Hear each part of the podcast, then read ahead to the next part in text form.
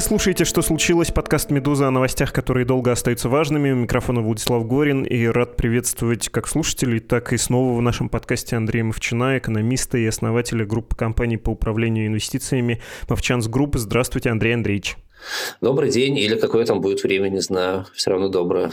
Хочу предложить вам поговорить сегодня о соседних и просто близких Российской Федерации странах, особенно близких теперь, потому что многие нежданно-негаданно из наших граждан там оказались и надолго оказались. Пока в Российской Федерации вместо небольшого роста, который прогнозировался по итогам 2022 года, оказалось небольшое, не катастрофическое, кстати, снижение ВВП. И, кстати, про это снижение, почему не было катастрофы, на «Медузе» есть и те тексты, и у нас в январе был такой выпуск в этом подкасте. Так вот, на этом фоне подросли такие страны, как Грузия, Армения, Казахстан, а еще Сербия, Израиль. Кого-то наверняка забыл, например, в Центральной Азии или в Европе. И в этом росте есть явно вклад граждан Российской Федерации, которые уехали от войны. Было бы здорово сейчас поговорить о величине этого вклада, о его качестве, о долговременных последствиях для этих стран и для РФ, и о том, как РФ будет видимо, административными методами часть этого богатства пытаться вернуть к себе. Сперва давайте поговорим про географию. Чей рост какой страны вас впечатлил, заинтересовал больше всего? Надо ли внести кого-то в список стран, которые я вот чуть выше приводил? Ну, мне кажется, надо аккуратнее быть со списком стран. Тот же Израиль, например, при, кстати, очевидных плюсах, которые от Алии он всегда получает, особенно Алии из России – все-таки страна большая, экономика очень крупная, и те деньги, которые в Израиль пришли, скажем, и те люди, которые приехали, сейчас никак не меняют картинку в целом. Да? Слишком масштаб другой. А если мы с вами говорим про Армению и Грузию, например, то там картинка поменялась драматически. У нас нет все равно последних данных, да, их еще какое-то время не будет по году, а даже те данные, которые будут, они все равно будут достаточно сложно интерпретируемыми, но тем не менее вот какие-то предварительные цифры показывают, что в Армении, например, объем remittances, да, то есть денежных средств, приведенных в страну из-за рубежа, составил 60% ВВП страны. При обычном стандартном для Армении уровне где-то 10-12, там когда-то 14, в какой-то момент даже и 6 было процентов. Понятно, что это для страны, в которой есть там, хронический дефицит счета торговых операций, крайне важная и полезная вещь. За счет этих средств можно надолго обеспечить себя возможностью приобретать импорт и инвестировать внутри страны и развивать экономику. Плюс по разным оценкам, опять же, там до 100-150 тысяч человек релацировалось в Армению, эти люди будут платить налоги, эти люди будут там работать, что тоже для страны в 3 миллиона человек очень серьезная добавка. Примерно то же самое происходит в Грузии, там цифры по ремитенсис немножко меньше, а цифры по релакантам немножко больше. Казахстан в какой-то момент принял полмиллиона человек – Сколько там осталось, очень сложно сказать, потому что эта статистика крайне нерационально ведется. С российской стороны она вообще запутана, так что ничего не понятно. Со стороны других стран тоже там есть много вопросов к тому, как считают. Но у нас есть просто бизнес в Казахстане, и мы видим, как рынок труда пополнился большим количеством квалифицированных россиян, и выросли цены на аренду, скажем, в местах их локаций, и выросли даже цены на продукты. Примерно вот, так сказать, в момент, когда эта казахская алия началась, если хотите. И это для Казахстана тоже чувствительно. Казахстан – это страна с ВВП на человека примерно похожим на российский до войны. Сейчас будет больше, видимо, чем российский до войны. И квалифицированные кадры, и инвестиции, и переход банковских организаций, таких как Freedom, например, в Казахстан, и брокеров. И мы видим, как фонды создаются уже в Казахстане на базе российских денег – это все, конечно, очень положительно сказывается. Кроме этого, существуют еще страны более дальнего зарубежья. Есть Черногория, например, в которой... Ну, у меня нет вообще цифр, сколько человек туда релацировалось, но мы видим, что это большое количество, и это достаточно обеспеченные люди, достаточно профессиональные люди. И Черногория маленькая страна, поэтому в ней это сразу стало чувствительно. И, скорее всего, у нее тоже показатели резко вырастут в этом году. Сербия получила свою порцию, свою порцию получила Турция – и даже, естественно, там Франция, Великобритания, Штаты. Даже такие страны, как Эквадор, например, тоже туда есть иммиграция из России. Я вот прямо сейчас погуглил, насколько вырос размер ВВП в 2022 году у Черногории, но, откровенно говоря, сходу не могу увидеть цифру, хотя у меня есть э, другие страны. И с Турцией, конечно, не просто, учитывая, что было с экономикой в прошлом году, что-то замерить. Но вот страны, которые принимали выходцев из России и которые были более-менее стабильны, по ним цифры у меня есть. Я понимаю всю условность, да, приведения цифр э, роста ВВП, насколько это сложные системы и от чего это зависит, но тем не менее даже здесь, в общем-то, очень показательно. Сербия 2-2,5%, видимо, по итогам 2022 года будет. Э, рост ВВП Казахстана по итогам 2022 года, по словам министра экономики этой страны, 3,1%. Израиль 6,3%. Про Израиль вы сказали, что там многоукладная и сложная экономика, и тут совсем некорректно, но тем не менее для какой-то аккуратности можно привести. И Грузия с Арменией, они, конечно, чемпионы. Понятно, что впечатляющий рост можно получить, имея относительный, да, впечатляющий рост, имея не очень большую экономику, и когда приезжают десятки тысяч людей, сотни тысяч людей, это не может не сказаться. Ну вот у Грузии чуть больше 10%, 10,1%, а Армения там вообще весело. Никол Пашинян, премьер-министр, говорил в начале еще 2023 года, что ждет по итогам 12 месяцев 2022 в 12-13%. Вышло больше 14. 14,2 это статведомство армянское сказала. В общем-то, впечатляюще, учитывая, что год назад до войны там думали, что половину этого роста могут сделать при хороших раскладах. Тут еще на Кавказ любопытно смотреть, потому что Азербайджан показывает куда более скромные цифры, 3-3,5% по итогам 2022 года, при том, что он явный бенефициар углеродных санкций в отношении России. То есть, ну вот Грузия и Армения, они очевидно выросли на российских деньгах. И тоже, может быть, не безинтересно посмотреть на Беларусь, которая не стала реципиентом вот этого притока капитала, людей, умов, бизнесов. Там снижение ВВП фиксируется 4,7%. И это очень близко к тому, что в России прям такой градусник состояния большой экономики союзного государства. Затухает РФ, как реципиент, и затухает донор, Беларусь, ну или там, чтобы не так обидно звучало, сиамский близнец, да, под названием «Белорусская экономика». Вы, когда смотрите на эти цифры, вам что кажется, что это уникальное явление, которое больше не повторится? В 2023 году этого не будет? Или этот импульс может э, создать какой-то долговременный эффект, обеспечить долговременный рост? Ну, вы знаете, цифры все-таки это такая опасная субстанция. Слишком увлекаться цифрами не стоит. Да? Тот же самый, скажем, падение ВВП России или Беларуси, оно сейчас уже нам вообще ничего не говорит о состоянии экономики. И потому что там данные засекречены, данные достаточно активно фальсифицируются, давайте будем откровенными и потому, что ВВП это такая странная штука, да, там, если вы вместо комбайна сделали танк, а вместо бутерброда пулю, то ВВП это может не измениться, но при этом людям, наверное, есть пули или э, убирать хлеб на танках будет неудобно. И это ровно сейчас ситуация в России. Там есть два фактора роста ВВП очень серьезных. Да. Во-первых, это временный фактор роста цен на углеводороды, который ушел сейчас с рынка уже. А во-вторых, это, видимо, теперь уже постоянный фактор милитаризации и ренационализации экономики где государство может, так сказать, оборачивать любые деньги и накручивать любой ВВП, он будет непроизводительным просто. И то же самое происходит в Беларуси плюс-минус. Поэтому это падение там на 2-3-4% – это сумма абсолютно несуммируемых на сегодняшний день факторов.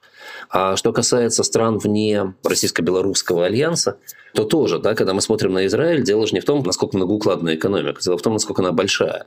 И израильский рост в этом году – это рост не из России, просто потому что влияние России очень маленькое. Да, какие-то деньги туда пришли. Израильские банки, кстати, с огромным трудом брали российские деньги. Они очень жесткие в этом смысле. Туда очень тяжело попасть, тяжело пробиться, даже если ты имеешь гражданство Израиля. Второе. Наши банки эти перенасыщены деньгами. Там общий объем инвестиционных активов Израиля на сегодня полтриллиона долларов. Это гигантская сумма для страны в 10 миллионов человек. Просто им эти деньги мешают, они выжигают у них достаточность капитала, они стараются от них э, отказываться по возможности.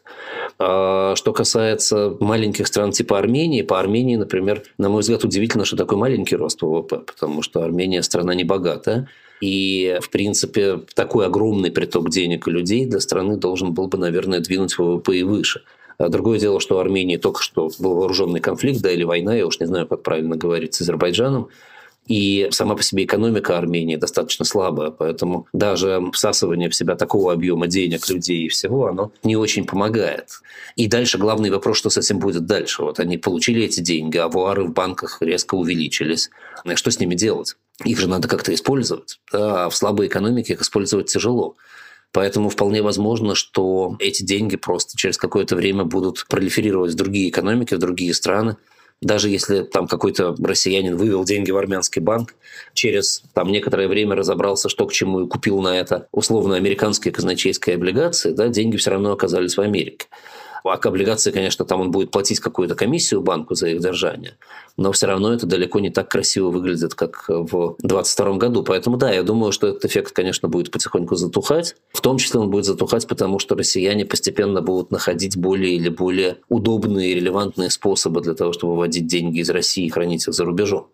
Правда, в 2023 году, наверное, будут проблемы с Объединенными Арабскими Эмиратами, куда тоже немерено денег ушло. И там уже эти проблемы просматриваются. С одной стороны, давление штатов по ограничению принятия этих денег и использования. С другой стороны, это совершенно не европейский рынок с жесткими правилами, к которому россияне привыкли. Это рынок, который играет по своим правилам, которые выгодны только банкирам там. Поэтому разочарование, безусловно, наступит у людей. Они будут искать новые пространства, но новых пространств квазидружественных много. Да? Это и Гонконг, и Сингапур, это и какой-то мейнленд Китай, где тоже потихоньку, я думаю, российские деньги начнут принимать спокойно. Это и менее традиционные юрисдикции типа Маврикия, например, который является банковским хабом для Африки. И Америка, вообще говоря, принимает российские деньги, в отличие от Европы. Тут вопрос, как вы можете там открыть счет и насколько это будет легко. Но все равно это происходит.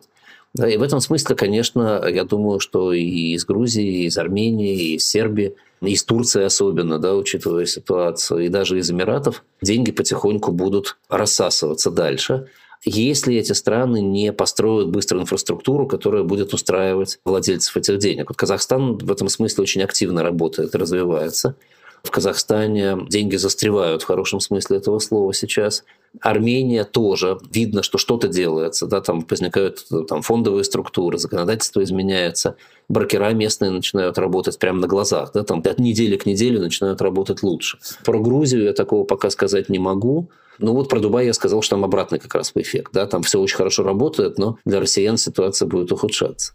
Э, вы когда это говорили, я понял, что у меня есть наивный вопрос. А вот этот рост, э, ну, в том числе рост ВВП, он был обеспечен большими деньгами, капиталами, которые были выведены в эти страны, и то, о чем вы говорите, могут управляться, да, через эти страны, если будет налажена инфраструктура, или это скорее эффект отъезда большого количества, но не очень обеспеченных людей? Ну, то есть можно получить экономические показатели, если в твою страну приехало большое количество представителей России с зарплатой зарплатой, ну, скажем, тысячи евро, и они что-то сняли, в смысле недвижимость, э, что-то съели, куда-то съездили, заказали какие-то услуги, постриглись. Вот это будет рост. А можно получить, собственно, инвесторов, которые больше не видят э, возможности делать бизнес в России или не только в России сейчас хотят его делать. Там один из самых ярких примеров прошлого года, как э, производитель мотоциклов «Урал», которые собирались в Ирбите Свердловской области, открыл еще и производство в Петропавловске, в Казахстане, чтобы продавать свои мотоциклы. Они такие брутальные, они продаются по всему миру. Это, в общем-то, элитные мотоциклы, а не то, к чему мы привыкли, да, это техника на любителя. Ну, то есть, э, вот это пример того, как инвестиции пришли в Казахстан, хотя не было бы войны, они не пришли бы туда. И это, кажется, нужно отделять от э, обычного бегства, что ли, от мобилизации и от обычного переселения, ну, не знаю, скажем, айтишников. Ну, вы знаете, ведь все-таки работает, конечно, и то, и то, и не только это. Когда деньги приходят в страну, то даже если они приходят туда просто полежать, то они, во-первых, участвуют в просто балансовом обороте денег, да, то есть за счет них банк может кредиты выдать, например, да, это увеличивает ВВП. Во-вторых, оплачиваются очень серьезные комиссии, комиссии по выводу денег в там, страны Кавказа, Средней Азии и так далее, они иногда составляли проценты от объема. То есть представьте себе, у вас там 60% в Армению пришло, например, денег да, от ВВП, Значит, 1% от этого, вот вам 0,6% ВВП уже комиссиями только заработан. Есть, безусловно, второй компонент – это переносы офисов инвестиции. Да, вот я могу на своем примере сказать. Там, ну, казахский бизнес у нас был еще до этого, хотя мы перевели туда некоторое количество людей, соответственно, мы там больше налогов стали платить. Но мы открыли еще офис в Черногории, и часть людей забрали туда. И сейчас мы открываем фонд и офис в Армении. И это вот физически тоже перевод бизнеса с оплатой налогов, с оплатой налогов зарплаты людей и так далее, и так далее, с потреблением людей. То есть и инвестиции в новые бизнесы, и релокации бизнесов, и релокации людей просто, которые действительно потребляют и платят, и создают ВВП, это, конечно, факторы, которые влияют. Но плюс еще есть транзитный фактор. Все эти страны в той или иной степени превратились в транзитеров товаров. И, в общем, никто этого сейчас даже не пытается замалчивать, что те страны, которые находятся по периферии с Россией, они всячески поддерживают, конечно, там и Украину, и санкции в тех аспектах, в которых они эти санкции должны как бы поддерживать. Но при этом через них идет очень большой поток импорта и экспорта, в том числе из стран, которые этот экспорт в Россию запретили. И это тоже формирует часть ВВП. И Европа смотрит на это пока достаточно лояльно, спокойно смотрит то, что это происходит. Плюс, наконец, есть просто и обычный белый транзит. Там, если вот там раньше летал человек из Москвы в Лондон, садился на British Airways или на Аэрофлот и летел из Домодедово, скажем, в Хитроу то теперь это делается через Баку, теперь это делается через Ереван, через Стамбул. Напрямую это сделать невозможно. Соответственно, местные авиакомпании, местные аэропорты получают свою долю дохода от такого транзита. То же самое происходит с грузами. И это тоже достаточно серьезная часть ВВП. Может быть, она не так заметна, как то, что связано с remittances, но она все равно присутствует. Ну, то есть э, то, что называется с 2014 года, с времен крымских и санкций, тех еще и контрсанкций, белорусские креветки, плюс посредничество и такая офшорность, да, в некотором смысле. Но, может быть, это тоже наивно звучащий вопрос, насколько это полезно, что ли, для экономик, которые испытывают такое влияние, потому что этот поток, он же может, в принципе, очень быстро прекратиться. Ну, вот ты приехал в Армению, перевел сюда деньги, но ты также быстро можешь отсюда уехать, а инфраструктура, она как-то склонна подстраиваться под э, возрастающие объемы, и она может там быть создана избыточной, если говорить про какой-нибудь банк. Ну, банкам проще, банки, они достаточно в этом смысле scalable, особенно сейчас, когда все это более-менее там в интернете, и не нужно отделений для этого особенно развивать и менеджеров сажать. Так что за банки я бы как раз не боялся.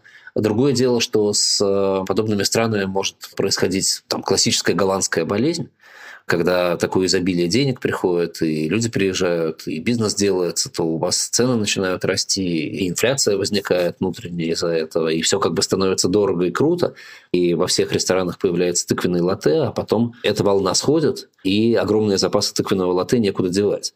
И это будет происходить на Кавказе, безусловно. И уже сейчас там армянские экономисты говорят про голландский синдром в отношении Армении. Тут никуда не денешься. А будет ли этот поток постоянным? То есть будет ли Россия генерировать такой, так сказать, иммигрантский денежный поток и поток людей в перспективе? Ну, в 2023 году, безусловно, все еще будет. Может быть, не такого объема, но этот поток будет, потому что очень многие люди просто не закончили свои дела перед тем, как уезжать. У них там родственники старые, которых тяжело перевести, дети школу заканчивали. Там, в моем окружении огромное количество людей, тех, кто сейчас еще в России, у них планы, там, скажем, после конца учебного года этого уезжать.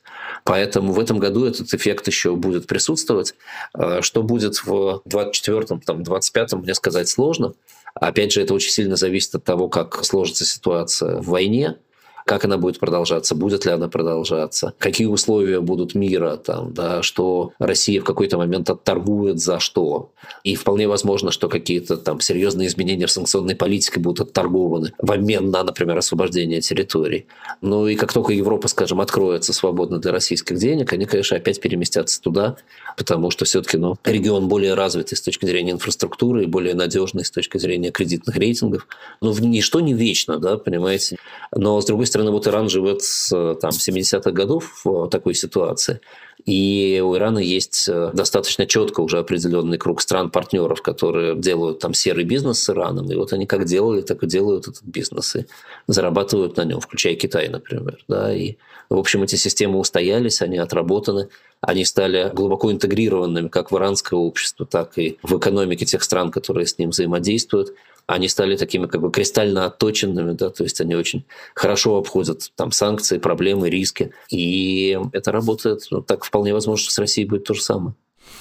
Если послушать э, представителей правительств, которые испытали приток э, граждан, ну, в смысле, людей, умов и капиталов, многие из них говорят, ой, это отличный шанс для развития новых секторов, ну, например, IT, мы будем этим заниматься. Это можно услышать и от Вучича, и нечто подобное говорят в Казахстане, например, ну, то есть от Европы до Центральной Азии это звучит, но есть в этом, кажется, какое-то лукавство. Если IT-компания из России открыла офис в Астане, но все ее бизнес-интересы, все ее доходы, весь ее рынок — это Российская Федерация, а не мир, то она становится просто как будто распределенной частью России, просто географически находящейся в другом месте.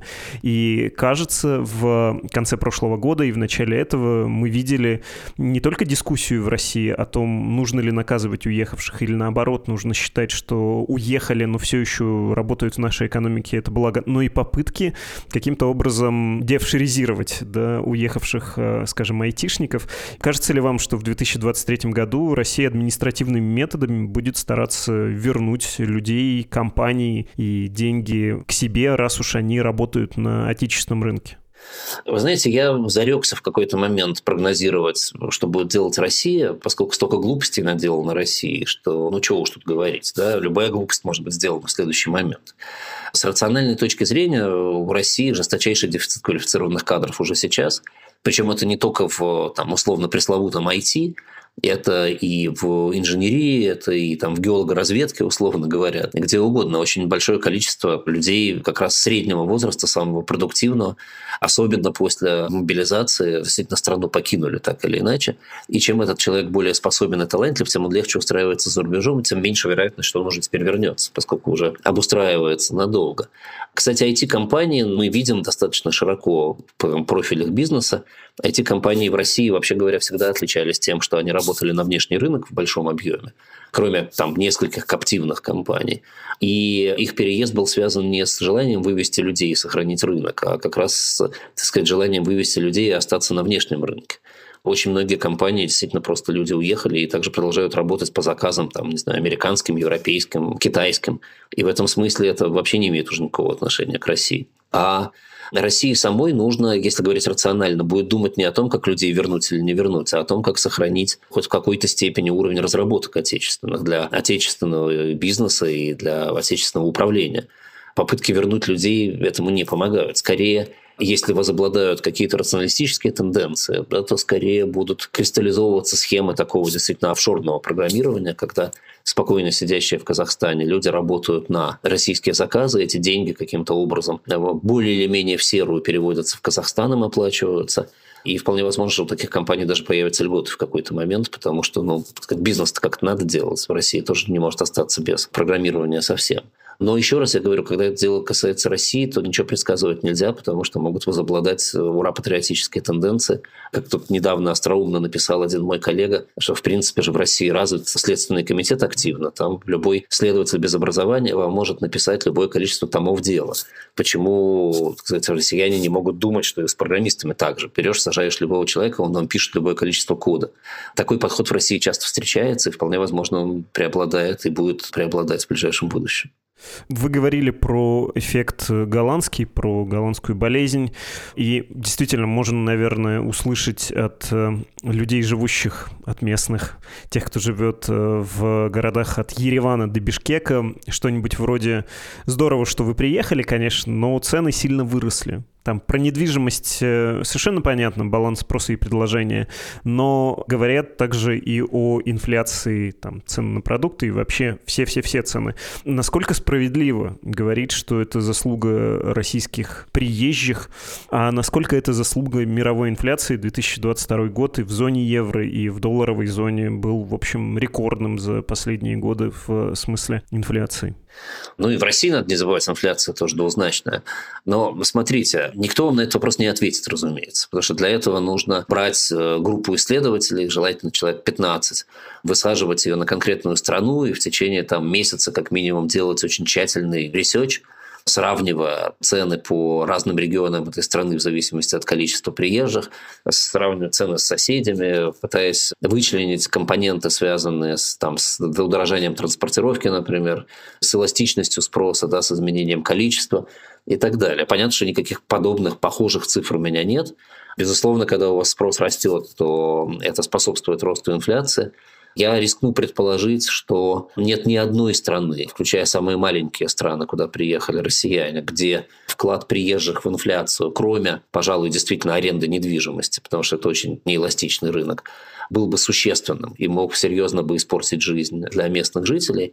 Но если мы вспомним с вами историческое восприятие мигрантов вообще в мире, то ярчайший пример – это 19 век и ирландские мигранты в Соединенных Штатах Америки – тогда их консервативная там, реакционная пресса одновременно обвиняла в том, что они нищие и они там загрязняют улицы, скажем, занимаются проституцией, воровством и никак не добавляют value для экономики, и одновременно же в том, что за счет того, что они резко повысили спрос, они разогнали инфляцию.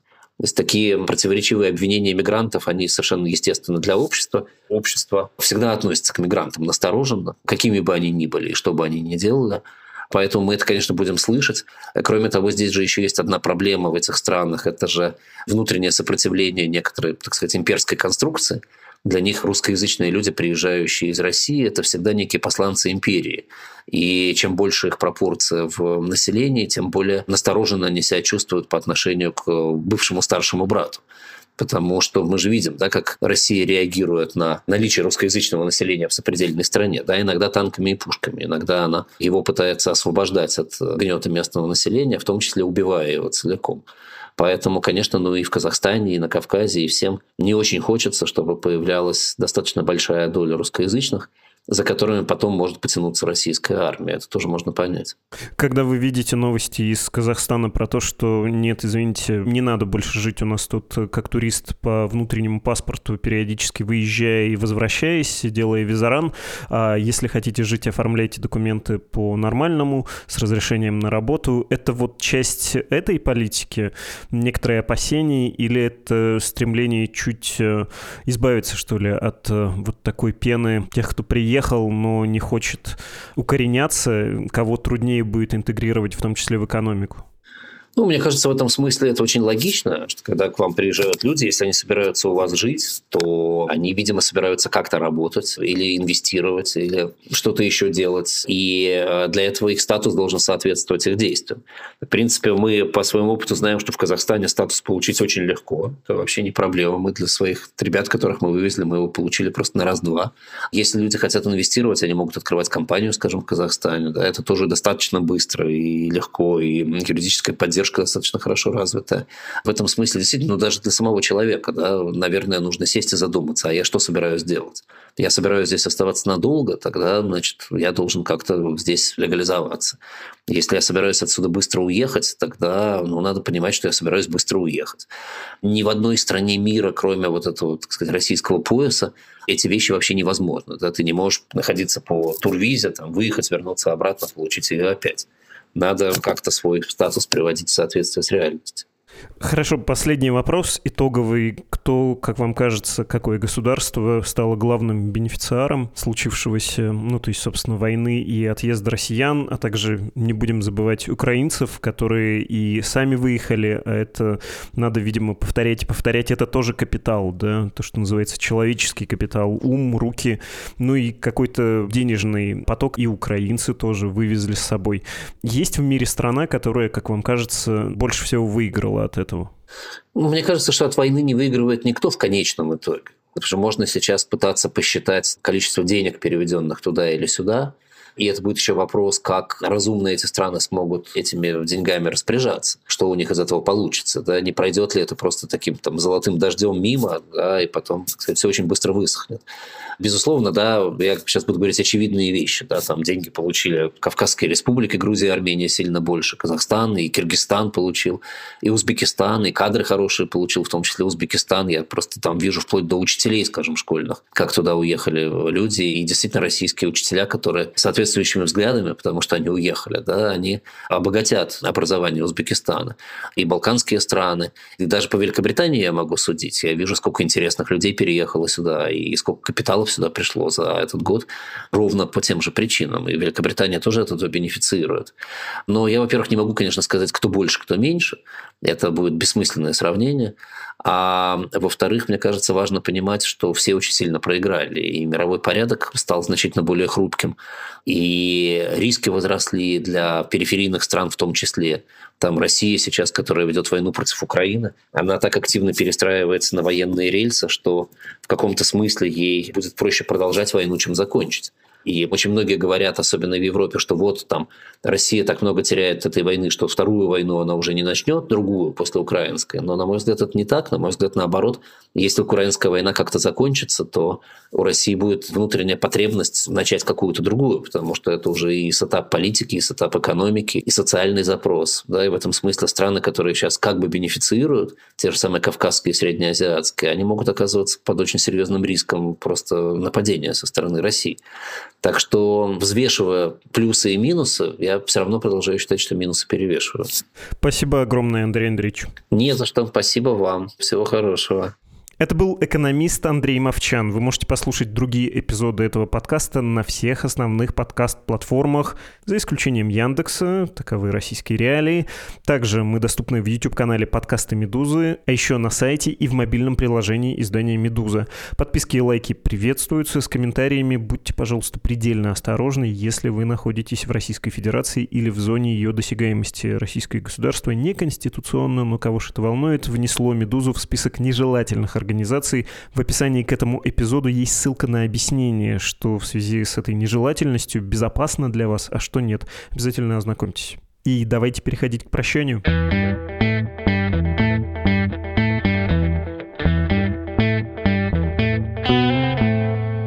На прощание снова повторю свою просьбу. Пожалуйста, если вы хотите поучаствовать в выпуске 24 февраля к годовщине войны, напишите нам письмо на ящик подкаст собакамедуза.io. Что нужно сделать? Во-первых, написать два небольших абзаца. Именно два небольших, чтобы побольше писем влезло в эпизод, и истории хочется прочитать побольше. Пусть один абзац будет о, собственно, 24 февраля 2022 года, а второй абзац о том, как этот год изменил вашу жизнь, как она поменялась. И две важных детали. Во-первых, не забывайте подписываться, пусть даже это псевдоним, все понятно, нежелательная организация, медуза, вы можете опасаться, это нормально, но не оставляйте нас вовсе без подписи. Второй момент. Если вы готовы поговорить устно, так чтобы я вам позвонил, мы с вами пообщались, и ваша история вошла в подкаст, нас все-таки аудиожанр, странно там только читать письма, хочется услышать ваши голоса, тоже сделайте такую пометку, будет здорово с вами познакомиться лично. И последний срок приема ваших историй, чтобы я уже мог их начать читать, разбирать, полночь 10 февраля, то есть сегодня. Всем, кто уже написал гигантское спасибо, но еще большее по размеру спасибо, безмерная благодарность, как всегда, от меня тем, кто поддерживает «Медузу» финансово. Я понимаю, что ваша жизнь, как и у меня, одна единственная уникальная, и вы тратите ее на то, чтобы мало того, что нас слушать, так еще и ходите на работу, и заработанные деньги, то есть концентрат ваших усилий и времени вашей бесценной жизни, вы дарите нам, делитесь ими с нами, чтобы «Медуза» могла продолжать работу. Как тут не восхищаться, не удивляться, мотивации и не быть бесконечно за это благодарным. Всем, кто еще не решился или почему-то сомневается, надо ли поддерживать Медузу, я хочу напомнить, что вы всегда можете вступить в этот клуб, зайдя на странички support.meduza.io и save.meduza.io. Там есть все инструкции, как стать подписчиком, добровольным жертвователем нашего издания. Ну и как обойтись без обычной нашей подписи, вы слушали подкаст о новостях, которые долго остаются важными. Он называется «Что случилось?». Мое имя Владислав Горин. Давайте попрощаемся прощаемся до будущей недели. Всего доброго. thank you